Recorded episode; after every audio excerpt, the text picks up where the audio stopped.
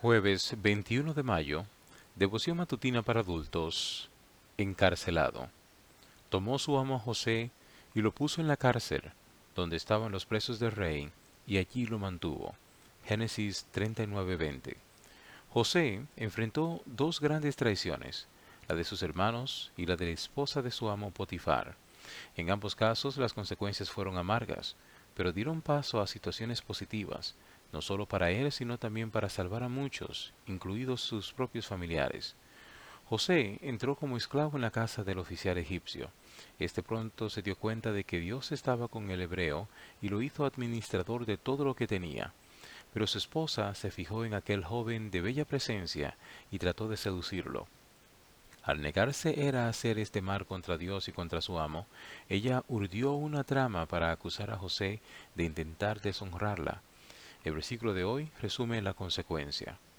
Algunos arqueólogos toman el comienzo de las obras del Templo de Salomón en Primera de Reyes 6.1, 480 años después que los hijos de Israel salieron de Egipto, para encajarlo en los registros históricos. Con este dato sitúan la presencia de José en Egipto durante la época del Reino Medio, en los reinados de Sesostris II, Sesostris III y Amenenhat entre los años 1894 y 1797 a.C. Por su parte, hay otros que consideran que la historia de José corresponde al primer periodo intermedio entre los años 1699 y 1589 a.C., en el tiempo de la ocupación de los Hyksos en territorio egipcio. El papiro Diorvinei, conservado en el Museo Británico, escrito siglos después, incluye un relato mitológico de dos hermanos egipcios que nos recuerdan a José y Potifar.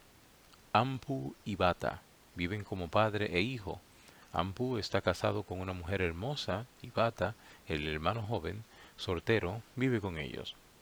Ampu inicia un viaje y su esposa aprovecha para dar rienda suelta a sus deseos lujuriosos hacia Bata.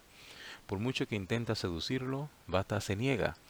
Al sentirse rechazada, decide vengarse y cuenta a su esposo que Bata no ha cesado de acosarla durante su ausencia.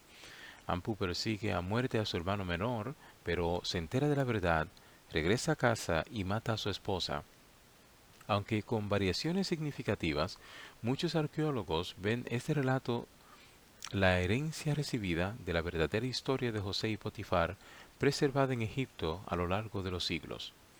La conducta de José nos enseña lecciones ejemplares, fidelidad a Dios, lealtad a su amo, dominio propio, integridad, amabilidad, fe, sabiduría, valor, sea nuestro motivo de oración que Dios nos conceda los dones de carácter necesarios para afrontar los desafíos del día de hoy.